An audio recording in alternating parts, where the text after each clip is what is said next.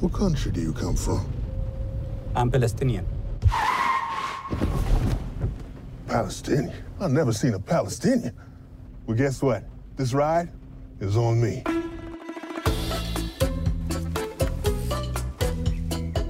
It Must Be Heaven, un film de Elia Suleiman, texte de Jean Perret.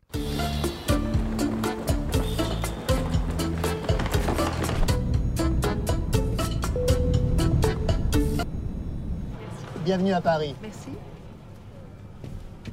C'est vrai, le film réserve de fortes surprises, amusantes, drôlatiques, intrigantes, ludiques et parfois invraisemblables. On s'amuse des décalages aménagés entre Nazareth, Paris et New York, au quotidien et de leur transfiguration que met en scène Elia Suleiman. Et le parti pris de voir son regard de spectateur résolument chevillé à celui du personnage unique du film retient forcément l'attention. Sa présence en impose par le fait qu'aucune émotion n'affleure de façon significative sur son visage, ni dans sa gestuelle. Il est présent et excentriquement absent au monde.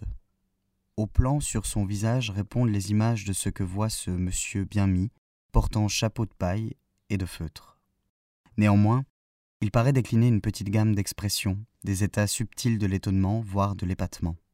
Peut-être est-ce nous qui lui prêtons ces mots qui révèlent de la contamination par le montage des images entre elles. Voir le fameux modèle de l'effet Kuleshov. Le monsieur regarde, parfois avec quelques insistances, mais vite coupe et contre-champ, au spectateur de découvrir ce qui retient son attention. Jamais le monsieur, dont la promotion du film ne cesse de rappeler qu'il s'agit d'Elia Suleiman en personne, n'aura d'influence quelconque sur les événements qui se produisent. Ici, une ambulance du SAMU parisien, sirène en alerte, sert à un plateau repas en mode avion à un clochard allongé sur un matelas à même le trottoir. Là, dans la classe d'une école de cinéma, un professeur fait assaut de pédanterie filandreuse en présence de l'étranger parfait qu'est le réalisateur. Il y a par ailleurs la bande de casseurs armés de battes et de pistolets parcourant au pas de course une rue de Paris, et l'homme tatoué du métro, menaçant d'un regard noir, canette de bière au poing, le monsieur. Quant à la réunion militante palestinienne à New York, elle est l'occasion de dénoncer sans embâge la complaisance paternaliste des sympathisants.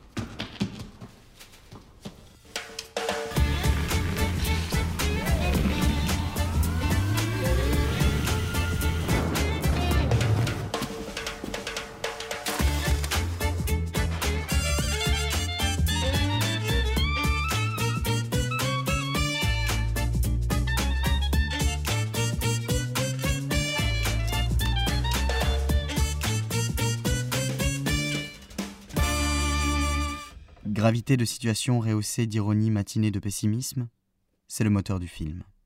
Également quand un supermarché new-yorkais est fréquenté par des clients lourdement armés, sans oublier au coin de la rue ce père de famille extrayant du coffre d'un taxi un bazooka.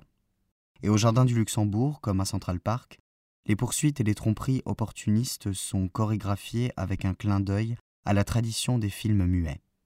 La question de la menace et de la peur irrigue les micro-récits du film.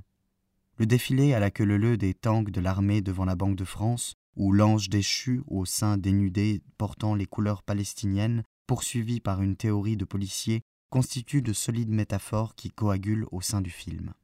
Par touche, c'est la vision de société stigmatisée par l'inquiétude qu'instille un état de violence souterrain et endémique.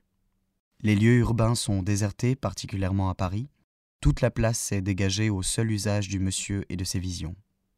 Certaines scènes sont cependant rendues aux quelques figurants. L'air est rarifié, les espaces sonores stylisés avec un soin pointu, l'air de la surveillance, de la contrition, de la répression, du méga-policier à l'ultra-contrôle, le film la décline sans commentaire ni dialogue avec une rigueur visuelle épatante. Et l'on sourit de voir comment le monsieur fait face à cette situation à l'aéroport américain. Il déjoue avec la malice d'un Georges Méliès, avec force numérisation de l'image il est vrai, le contrôle imposé par un homme de la sécurité. Un grand moment burlesque.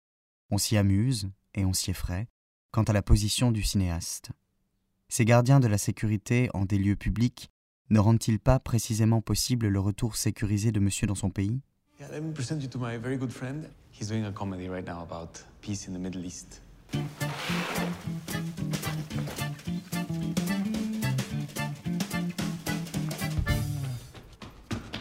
We are looking for Brigitte. Elias Suleiman trace ainsi le parcours d'un promeneur solitaire et mutique. Il ne prononce que deux mots, liés à sa terre natale.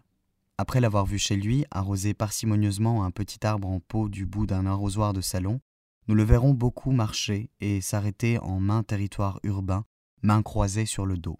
Comparaison fut faite avec Jacques Tati? Elle ne tient pas. Tati dépliant le monde en des univers complexes aux multiples particularités, alors qu'Elia Suleiman procède par simplification en partant par appauvrissement de son rapport d'intelligence au monde.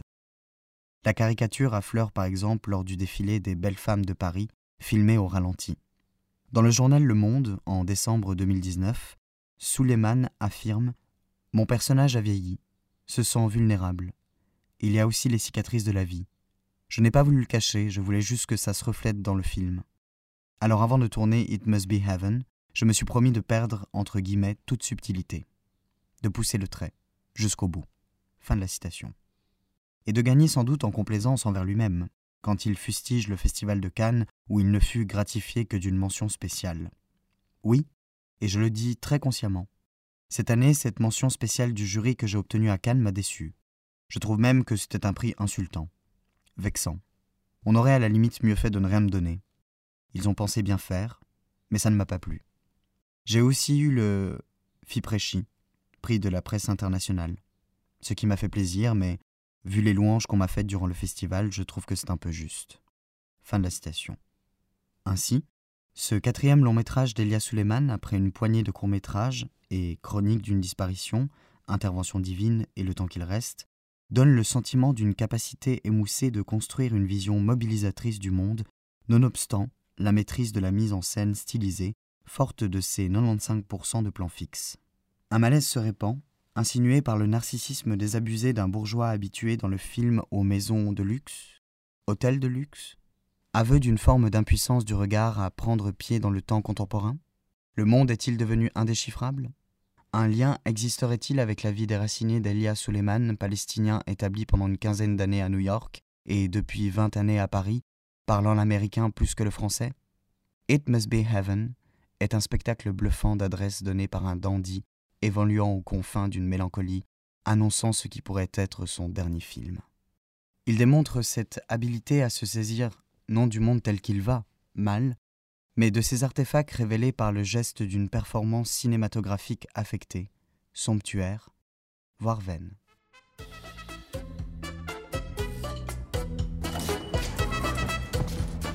It Must Be Heaven un film de Elia Suleiman, texte de Jean Perret.